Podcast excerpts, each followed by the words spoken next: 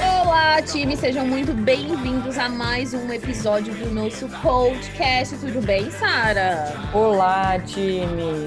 Estamos aí quase finalizando a primeira temporada.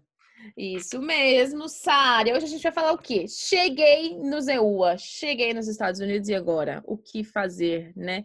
Momento muito complicado porque as pessoas, a gente chega com aquele jet lag, aquela diferença de horário, né?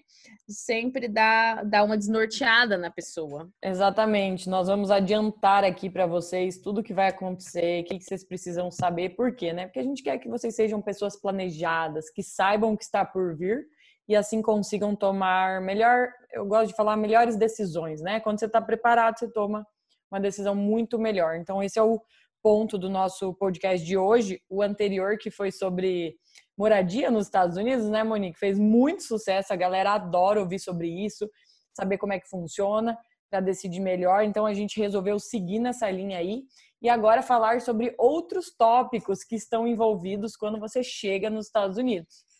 Com essa chegada, muito bem, Sara. Sara, parece que você tá meio rouca, é isso mesmo? Olha, depois dessa maratona que foi sala de embarque, Instagram, mentoria, e, ó, que sobrando Então. minha voz é isso, ainda tô gravando podcast. Só Deus sabe onde é que eu vou parar hoje à noite. Gente, para quem tá assistindo aqui a gente, né, quando a gente logo que a gente libera o podcast, essa semana foi a nossa sala de embarque, foi um evento que a gente fez, foi um sucesso absoluto, 99% de comentários positivos. Galera já assim, tem já várias pessoas já recebendo feedbacks positivos e ganhando a sua oportunidade de vir para os Estados Unidos. Então, é, foi essa semana passada agora, um evento chamado Sala de Embarque, falamos assim, falamos um total de umas nove horas. Nove horas, desse é, evento. resultou nisso aqui, né, amor? Resultou É, não tinha na- como. Falamos cerca de nove horas desse evento e a gente ainda manteve a nossa programação normal de stories, conteúdo no Instagram, respondendo caixinha, YouTube, mentoria. podcast.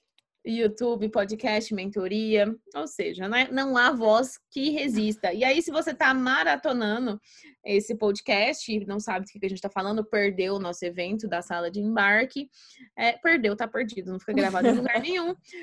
Torça para que um dia a gente tenha disposição para fazer isso de novo, tá? Porque é uma verdadeira maratona.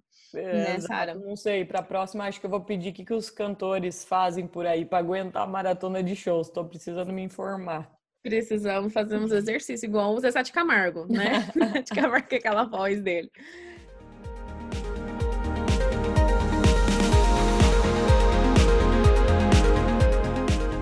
Bom, pessoal, isso aí, como a Sara falou, é, a gente vai manter essa linha aí de dar uma direção para vocês para quando vocês chegarem nos Estados Unidos. E aí, como eu falei aqui no começo, né, a gente chega um pouco desorientado, a gente chega um pouco é, meio barata tonta. E tanto é que até a universidade sabe disso. A universidade sabe que a gente chega desorientado. Então, o que que tem quando você chega para fazer o seu mestrado e seu doutorado, Sara? Tem um, um negócio. Que é? Tem, tem a famosa semana de orientação, né, pessoal? Isso aí não importa se está na graduação, na pós-graduação, todo tipo aí de curso vai ter uma semana de orientação que ela antecede o começo das aulas, tá? Então ele, o, o departamento, cada departamento vai ter a sua semana de orientação ali dentro do programa, em que eles vão te falar tudo que você precisa saber para o início ali, né? O meu departamento chegou até a dar um material de apoio, né? Então eu, eu perdi a semana de orientação, Monique também. Vocês vão descobrir assim, que a gente, Ah! vocês vão descobrir que a gente não é um bom exemplo para vocês. E, já vamos se justificar, né, Monique? Só que eu sei porque eu acabei pegando esse material de apoio que eles distribuíram depois que eu cheguei e era assim, tinha muita coisa válida e, e que está incluído em coisas que vamos falar aqui para vocês sobre o que vocês precisam ir atrás, né, quando vo- vocês chegam nos Estados Unidos. E o que mais? O que mais que é importante sobre a semana de orientação? Bom, não, eu ia falar que ela é muito importante, né? Se vocês puderem participar, participem, porque eu e Sara, a gente chegou desorientada e continuou desorientada, porque a gente não teve orientação. Então, assim, no, o departamento da Sara, muito bonitinho, foi lá e deu para ela um material de apoio, um portfólio ali com, as, com o que- o que fazer, né? Tópicos. O né? meu, É, o meu departamento falou, se vira. Meu professor, eu lembro até hoje, primeira vez que eu encontrei ele, né? Ele me deu um bloquinho daqueles de post-it e Uhum. uma caneta. Que Não, foi- eu, eu ganhei, ó, eu ganhei tipo um fichário, tipo um fichário mesmo, Nossa.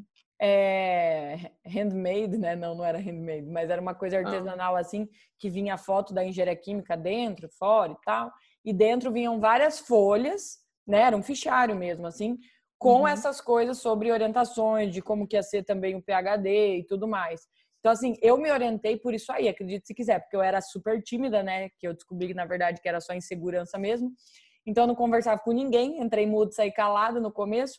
E, e assim, perder a semana de orientação, além disso que você fica desorientado, como a Monique disse, é, você também demora um pouquinho mais para se entrosar, né? Por quê? A Uhum. semana de orientação, ela é feita justamente para você se entrosar com o pessoal.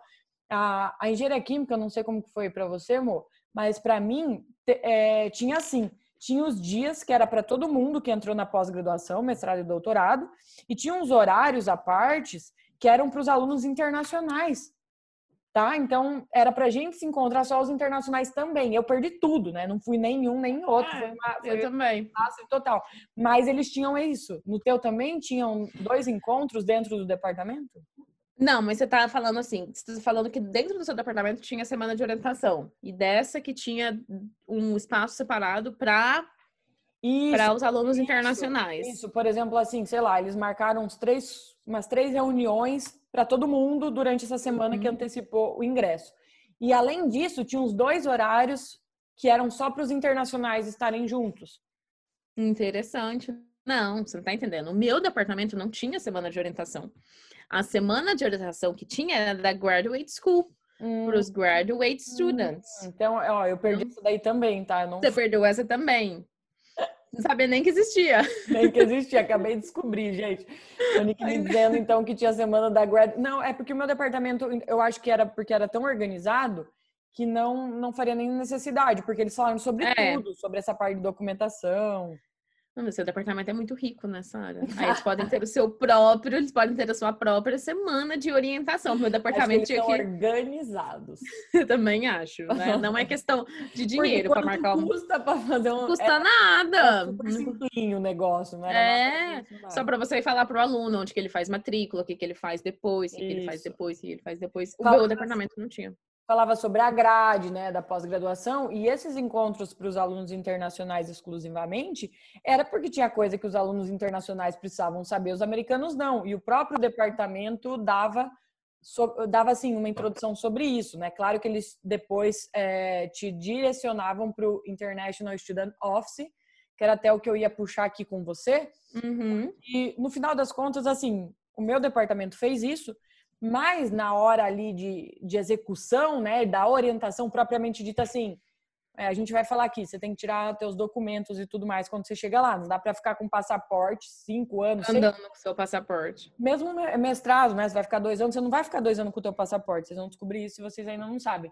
Então, o departamento, ele não fica te falando toda essa burocracia. Ele te dá, no meu caso, ele deu uma introdução inicial e me, me redirecionou para o International Student Office. E que a Monique acabou indo para lá também, porque provavelmente o professor dela que mandou. Exatamente. É, como a Sara falou, né? Não rola de você ficar com seu passaporte aí os cinco anos andando com ele para baixo, para cima, para se identificar com a maneira de identificação. E além de você ter que fazer uma ID, né? Um documento de identificação, você tem que providenciar um Social Security Number para você poder começar a receber o seu valioso salário. Você não vai receber o seu salário sem um, um Social Security Number. E outra coisa, Sara, eles te dão o seu salário em dinheiro, no envelope todo mês? Não, Você né, gente? precisa. Não, não, você precisa ter uma conta no banco. Ou acho que eles podem dar em cheque também, enquanto você não tiver conta no banco. É, antes de a gente mudar aí para a parte de contas, eu até queria falar, você que está pensando no Social Security, né, que nunca ouviu falar, é um CPF, tá? Assim, de Uhum. maneira bem esdrúxula, né, comparando o Brasil com os Estados Unidos, é um CPF que você tem que ir lá no... Você lembra o nome do lugar que você tirava o social? Era Não um é- nome, não. bem, bem importante É, eu não lembro o nome aqui, depois eu pesquiso. é, que você era redirecionado para ir lá. Você, ia, você tinha que ter alguns documentos, né? Você tinha que. Eles falam que você precisa ter antes de você ir. A própria universidade te dá esse direcionamento aí, o International Student Office, que vai falar: ó, você tem que ir com o teu passaporte, você tem que ir com o teu DS ou I-20, né? Dependendo de qual visto você é. Você tem que E você precisa de um formulário que a própria International Formulário. Office te dá lá, falando que tá tudo certo, que você pode aplicar para um. Não é todo mundo, né, que pode aplicar para o Social Security. Não. É, assim, todos os estudantes de mestrado e doutorado podem, mas existem alguns casos aí que não, que a pessoa não pode É, aplicar, então você precisa de um exemplo, documento. Às vezes alguém tá ouvindo nós aqui e fala: ah, eu já fui com visto de estudante, ou eu. É isso. É, Turista, turista, vou querer tirar Social Security. Não é assim, você não pode ir lá Não. simplesmente falar que vai tirar um Social Security. Eu exatamente. Se for fazer curso de inglês, você pode tirar Social Security. Isso, não, você não pode tirar. O International Office não vai te dar um, um documento falando que você pode tirar o social se você tá lá fazendo cursinho de inglês. É. Então é bem. é, você é- precisa. Ele é Sim. muito relacionado com trabalho, né, amor? É, claro que Muito. aparecem as tuas restrições, não é porque você tem um social que você pode sair trabalhando. Quando a gente é aluno internacional e tira um social, ele vem com as restrições lá de período, do que, do que que você pode trabalhar e tudo mais. Então, assim, Social Security não é uma permissão de trabalho, tá? Mas ele, ele está totalmente relacionado com você trabalhar. Para os americanos, é, é isso que faz eles estarem ali com a documentação necessária para trabalhar. Tá? É, se eu não me engano, não tem nada de carteira de trabalho nos Estados Unidos. É o próprio Não. social que governa Aham. isso aí. Exatamente. É bem diferente essa questão do, do, ne- do mercado de trabalho aqui nos Estados Unidos. E o social também é muito ligado a crédito, né?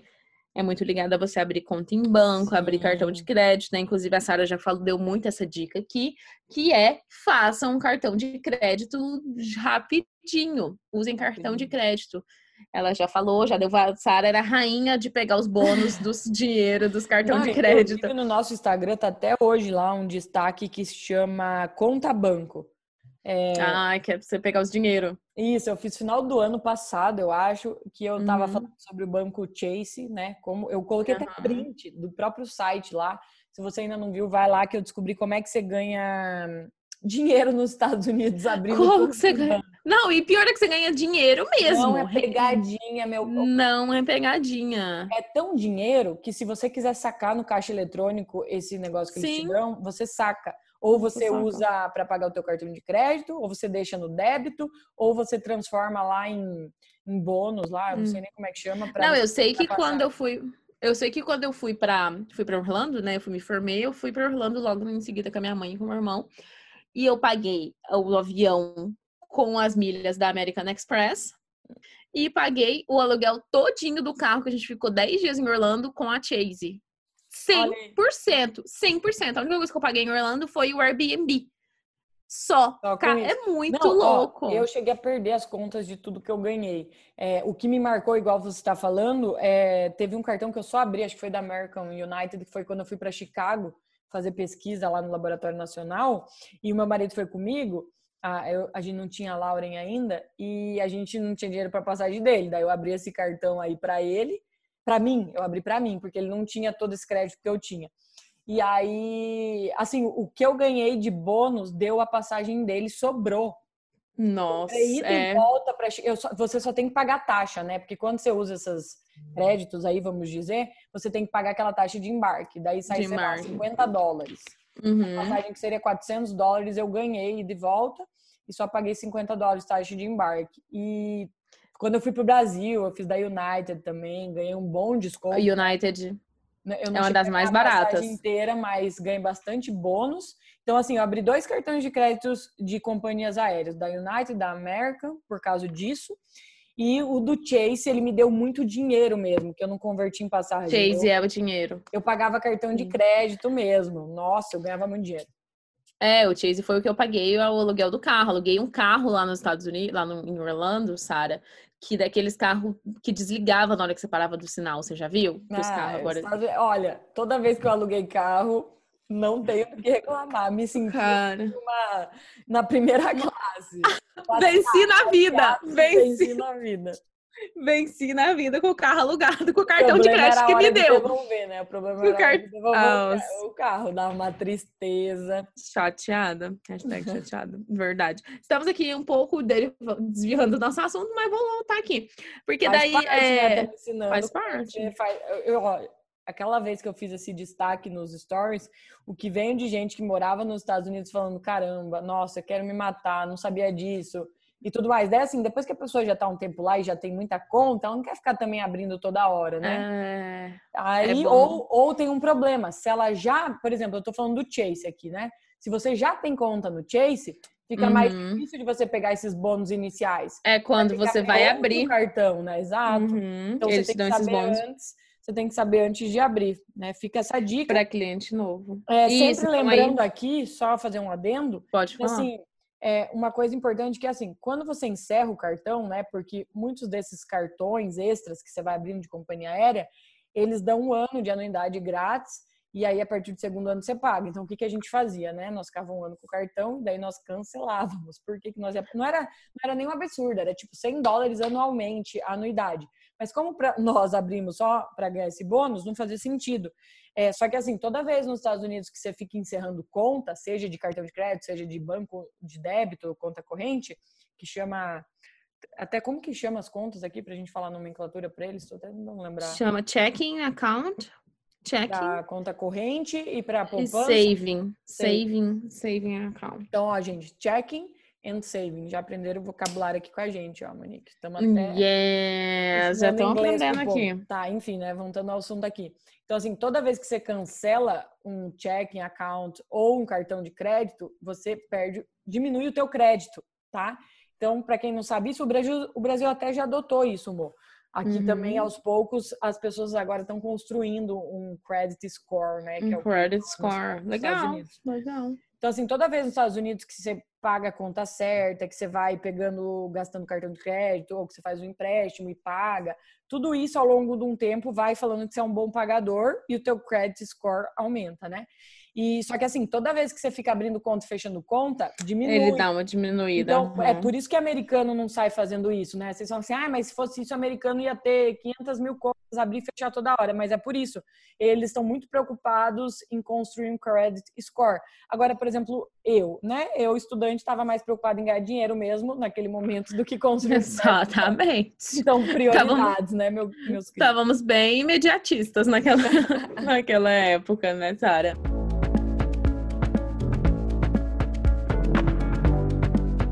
Precisar dar conta no banco para você, é, como a Sara falou, eles podem te pagar o primeiro mês em cheque, mas aí depois eles vão fazer um depósito direto.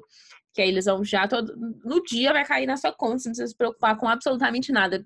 Em seis anos que eu tô aqui, nunca houve um- uma hora de atraso no, no pagamento deles. Isso é muito legal. Real, real. É, e, e aí, outra coisa que você precisa fazer, né? Então, vamos lá, faça o seu social, tire sua, faça sua conta no banco, você vai tirar uma ID, tá? Ou você pode tirar a sua carteira de motorista, que serve como ID para tudo quanto é lado, né? Até para você viajar, você pode, você pode Você usar nem a precisa sua andar de- com passaporte lá. Você anda só para voo, É bom para evitar. para é, para voo local, você pode viajar, bom, pelo menos podia, né? Não sei se Não, eu sempre viajei só com a É, eu também, sempre viajou. Não sei se agora mudou com, com esse governo. Mas eu acho que eu vi alguma coisa que ia mudar, ou que tinha mudado. É só se essa questão. agora, por fim, Essa que questão para internacional. Não, não anda de avião nos Estados Unidos. É, faz tempo. desse Covid aí. É, faz muito tempo que a gente não anda de avião. Monique, É, que estava acostumada a ir para Las Vegas três vezes por ano, está chateada. Nossa, eu tô com saudade de pegar uma filhinha no aeroporto. Pelo amor de Deus. Não tem. De, ser testada para drogas. Toda vez eu sou testada para droga. Sério? Sempre você caía na malha fina lá. Você não foi, não? Passou Eu, lá. Não, Adriel negócio- duas vezes, meu marido. Nossa, gente do céu, tira, olha, só faltava Sempre tem que ele- testar. Tem que testar a mão para ver se não tá carregando drogas, alguma E- coisa. e- A gente, depois que teve a Lauren, passava com um carrinho. é, Ah. E Biju, pensa, né? Andava com cachorro e criança Um cachorro. direto, toda hora nós éramos testados. Nossa, com certeza. Pra ver se não tá escondendo as coisas ali. Mas aí você pode tirar sua carteira de motorista. Aí você vai pensar, puta que pariu, nunca que eu vou fazer aquele tudo que faz aí no Brasil, né? Que eu Nossa. lembro que era uma jornada pra tirar carteira no Brasil. Eu lembro quando você fazia 18 anos, você fala, pronto, agora eu vou começar. E aí era um ano, né? Quando era Nossa. rápido. Não, e o tanto que você tinha que desembolsar de grana, né? Surreal. Grana pra cacete. Eu lembro que assim, você tinha que começar a guardar dinheiro com 13 anos de idade pra poder tirar carteira aos 18, porque era muito caro. Aí você tinha que fazer 15 mil aulas de legislação. Psicotécnico primeiro. Se você fosse meio doido, o primeiro você já não passava, né? Verdade. Se é meio louco, você não passa. E aí, psicotécnico, é, legislativo, legislação, de, de dirigir, que você tem que dirigir bem ainda por cima, passar no, no- Pelo menos lá em Uberlândia, se você dirigir mal, você não passa. E aqui nos Estados Unidos, meus queridos, você pode ser doido o tanto que você for. Você não vai nem fazer teste psicotécnico. Você não vai fazer psicotécnico, você vai fazer uma provinha escrita lá de marca X. Você pode estudar 15 minutos antes e você vai passar. E se você não passar, você pode ir no outro dia seguinte e fazer a prova de novo, ser a mesma prova. É, você vai fazer essa provinha escrita, sem precisar pegar aula. E aí você vai fazer a. Aí depende, né? Tem estado por estado. Aí você vai fazer a prova de dirigir. Tem estado que não pede que você pegue umas aulinhas antes, mas tem estado que pede. Aqui da Louisiana mudou, né? A Sara pegou. Nossa, mudou bem quando eu cheguei, mo. Você, você só apresentou a tua do Brasil, pagou a taxa, né? Cara, não, porque eu enrolei. Seis meses depois que eu Ah. cheguei, mudou. Seis meses depois que eu Entendi. cheguei, mudou. É, Então, foi nossa. bem isso, ó. Você chegou, Foi. mudou seis meses depois. Eu cheguei e tinha mudado seis tinha meses. mudado seis meses. É, eu fiquei- nossa, eu queria morrer. Porque era 35 dólares pra você tirar a Era- carteira. era- você só você- Se você tivesse a carteira de motorista do Brasil válida, era só. Não, não precisava ter aquelas carteiras internacional. Você pegava do Brasil, ia lá Isso. no DMV, que era o- a sigla, no- pelo menos em Louisiana, mas deve ser por todo Uhum. lugar, né? Isso, É. E aí você ia com a tua carteira do Brasil, pagava igual a Monique falou, 30 dólares, só fazia esse. Você tinha que fazer um testezinho, né? Isso aí não. Tinha um escrito, tinha um escrito lá de e- marcar X. De marcar X e você pegava a tua. Aí, Monique atrasou e eu cheguei depois. No nosso caso, mudou. Você tinha que fazer autoescola americana lá, mas autoescola americana. É, mas a gente pegou um. Bra- Os brasileiros, o que, que eles fizeram? Eles descobriram uma mulher que você só pagava lá pra ela o, o dinheiro que tinha que pagar e ela falava, e ela assinava os papéis pra você falando que você passou. Davam a volta no quarteirão com ela, o Bel foi assim. E você sim, pagava principalmente ela. Porque, como essa transação fazia muito pouco tempo, né? Essa, É, essa transição Essa muda. aqui, Aham. É, Essa mudança. eles falavam assim, meu Deus, qual que é a lógica, né? A pessoa sabe dirigir e tal, vamos ver É. Mas, né, gente, não é o certo. É, E aí, o que, que acontece? Só que depende dos estados. Tem muitos estados que. Ah, a maioria dos estados, Né? sim, ainda continua, só apresenta a carteira do Brasil, pronto. eu a maioria dos DMV, Eu acho que o setor de DMV do, do- de Louisiana estava precisando de cash, né? Falou, caramba, que tá Eu cheio de acho. aluno internacional. É, eles, no caso, não. Acho que as autoescolas que pressionaram eles. E aí eles acabaram cedendo, né? Vamos fazer esse povo aí gastar com a autoescola. Aí, aí mudou, tinha que pagar uns 200 e poucos dólares, né? No nosso caso. Era. para É. fazer autoescola e aí mais essa taxa que todo mundo pagava de 30 dólares. Não, mas você pensa, para estudante de 30 para 200 é uma facada no Uma coração. facada. Não, eu também, eu não fiz assim que eu cheguei. Eu, eu lembro que eu contei que eu cheguei em agosto. Em Uhum. dezembro, de- nas férias de dezembro, eu e o meu marido, a gente foi fazer uma road trip no Texas, né, de carro. Uhum. A gente não tinha carteira. Nossa. A gente tava com a doideira. carteira brasileira, só que assim, depois que você fica um período, depende do estado, mas assim, já fazia seis meses. O máximo dos estados que permitem é seis meses que você pode usar a tua carteira do teu país, né? Uhum. Já fazia mais de seis meses e a gente fez uma viagem de duas mil milhas sem Tá carteira doida. e ninguém parou nós, né? Deu tudo certo. Vivendo arriscadamente. Aí, cada vez- Mas assim, é, eu também, eu demorei para fazer porque a gente não tinha dinheiro para bancar isso, principalmente quando você chega, assim, que tem outras despesas mais prioritárias. Mais né? urgentes, né? Só que assim, até isso que eu queria falar. É, se você resolve que você não vai tirar a tua carteira de motorista, a tua drive license, você pode tirar a ID, que a Monique falou, que é muito igual, gente. Você É. não consegue ver a diferença da ID para, se não fosse a- o formato, né, que uma é vertical, outra é horizontal, a gente não ia perceber. E aí, você vai pagar esses 30 dólares, igual, igual a Monique falou, que varia um pouquinho de estado para estado, e você tira a tua ID. Uhum. Quando você vai de cara, se você tivesse condições de chegar e já tirar a tua carteira de motorista, nem tem por que você tirar ID. A gente tirou ID porque a gente chegou e não tinha dinheiro para fazer a carteira de motorista, porque tinha acabado de mudar essa regra em Louisiana. Então, o que, que a gente fez? A gente pagou a ID Eu fiquei com a ID aí acho que uns oito, nove, dez meses nos Estados Unidos, até que a gente resolveu gastar e fazer é, A carteira. a carteira. Daí a ID acabou que ficou inútil, porque eu não precisava da ID, eu, eu usava tudo a carteira de motorista. É, eu nunca tirei ID. Não, eu fiquei andando com meu passaporte. ah, você ficou tirei... sem ID, depois você tirou. Eu não, eu tirei Depois tirei carteira. Não, e deixa eu te contar que eu devo ter umas cinco ou seis carteiras de motorista. Porque você perdia toda hora. que eu perdi, né? Era só lá, eu ia lá pagava 30 dólares e também é, o meu DS 2019 vencia e aí eu precisava ir lá de novo tirar minha Ah, carteira. tirar, é, se acontecer isso, você tem que fazer, porque eles te dão a carteira com a validade do teu documento que vai com o visto, né? Então, se é I-20, É. se é DS, a tua carteira é sempre o período de validade desse documento. Se você tiver que renovar muitas vezes, você tem que trocar de carteira de motor. É verdade isso, eu nem lembrava, mas eu troquei algumas vezes também.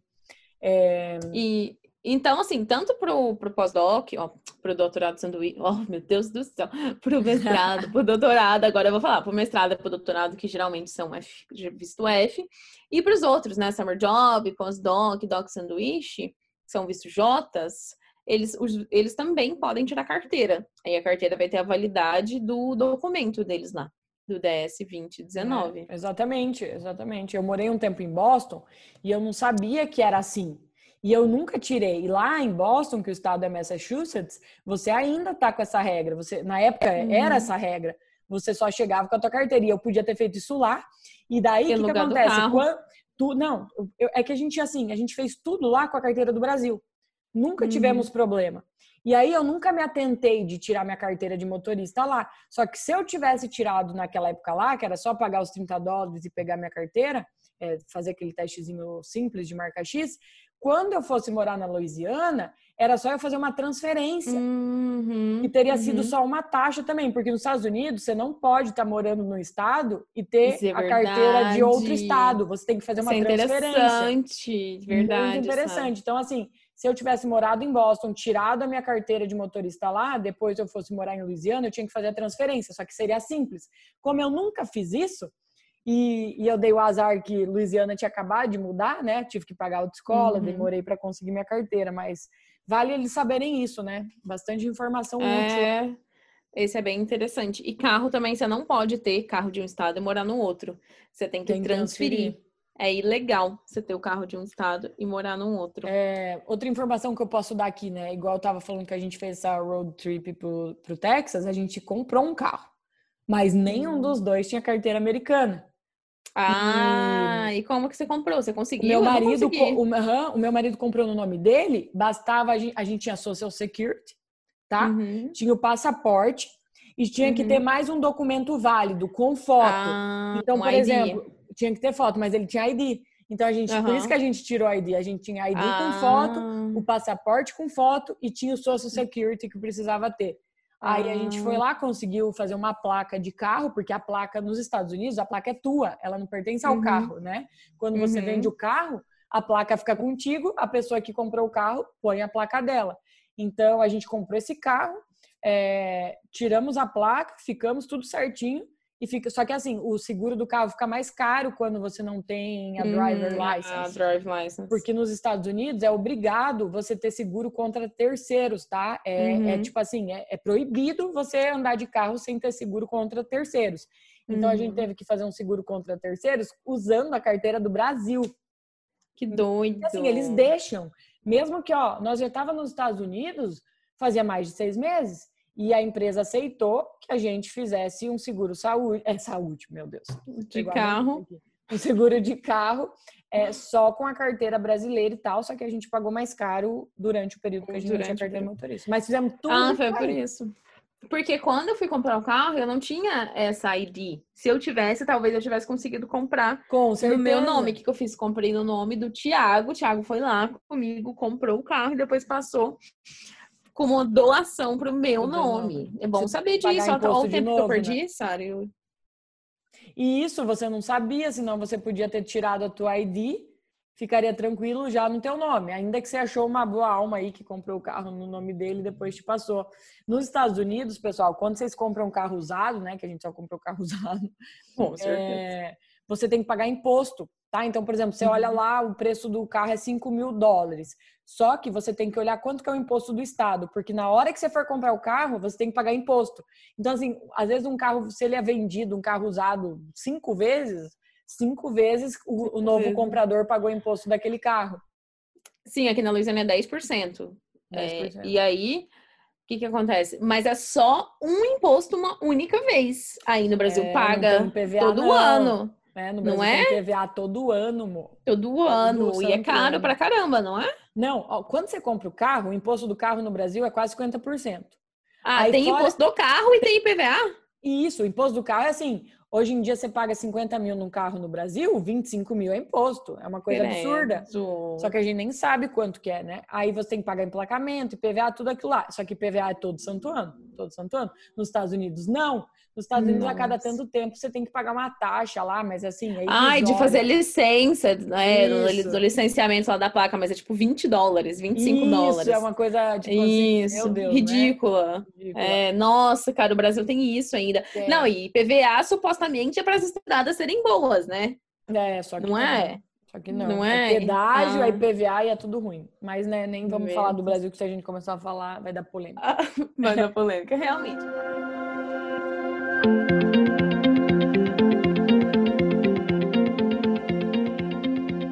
Sabe por que que eu fui puxar esse assunto? Porque a Mo tava falando que o amigo dela comprou o carro para ela e depois ele passou por doação. Porque Uhum. por doação você não paga imposto, tá? Só que assim, Uhum. se eles verem que você tá vendendo o carro e tá É, fazendo isso aí- pra tentar não pagar imposto, dá, dá problema. Então não dá recomendo. problema. É, realmente ele tava me doando, era verdade, verdadeiro. É, bom, então vamos voltar aqui, né? A, a nossa, nosso cheguei nos cheguei no Z1 aí agora. Bom, aí você já tem a sua conta no banco, tirou a sua ID ou a sua carteira, comprou ou não o seu carro, né? E Fica te tirou o teu social também, né? Ah, é. Antes disso, você tirou o seu social, tá? Você também se seguiu o conselho da Sara Abreu, vários cartões de crédito já está cheio do dinheiro aí, já pode estar fazendo as Não, viagens. mas ó, esse negócio de cartão de crédito, o limite do cartão, ele demora para subir, tá? Então, por exemplo, no começo, é, eu demorei para conseguir formar crédito. Inclusive, É. o Chase, o Chase não quis me dar cartão de crédito de cara, tá? Eu só tinha Gente. conta corrente no Chase. Eles não quiseram me dar nem cartão de 500 dólares, nada. Aí um outro banco lá, que eu não gosto, aceitou. E eu consegui, tipo, 500 dólares de limite. Aí eu fiquei seis meses usando o cartão e pagando certinho. Pagando, ó, nos Estados Unidos, depois que você abrir um cartão de crédito e ficar seis meses usando o cartão e pagando certinho, mesmo que você não pague o total da fatura, se você pagar o mínimo, já é considerado que você está pagando certo.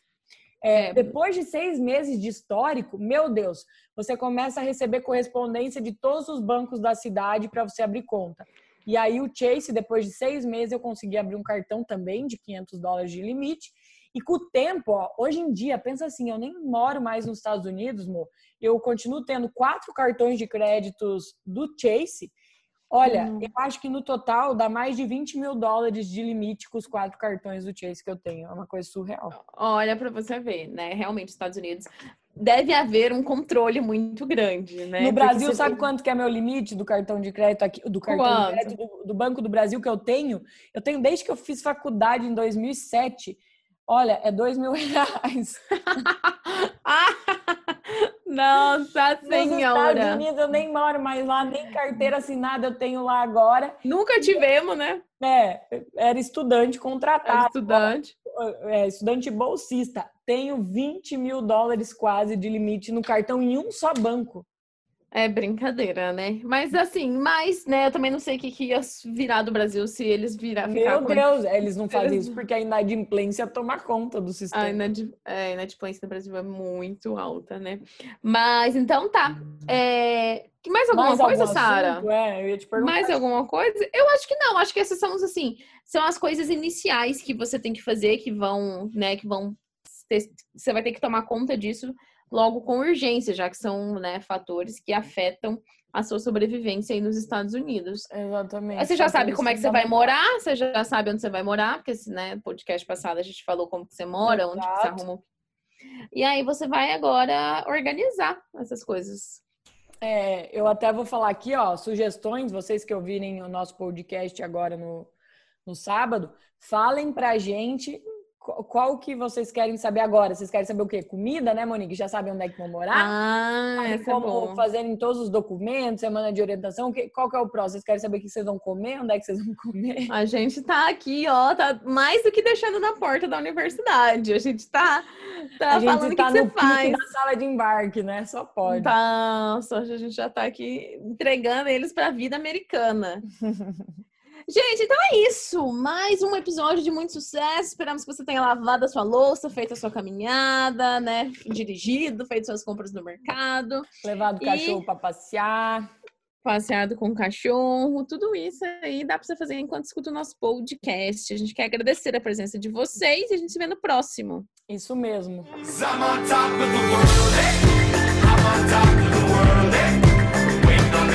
I'm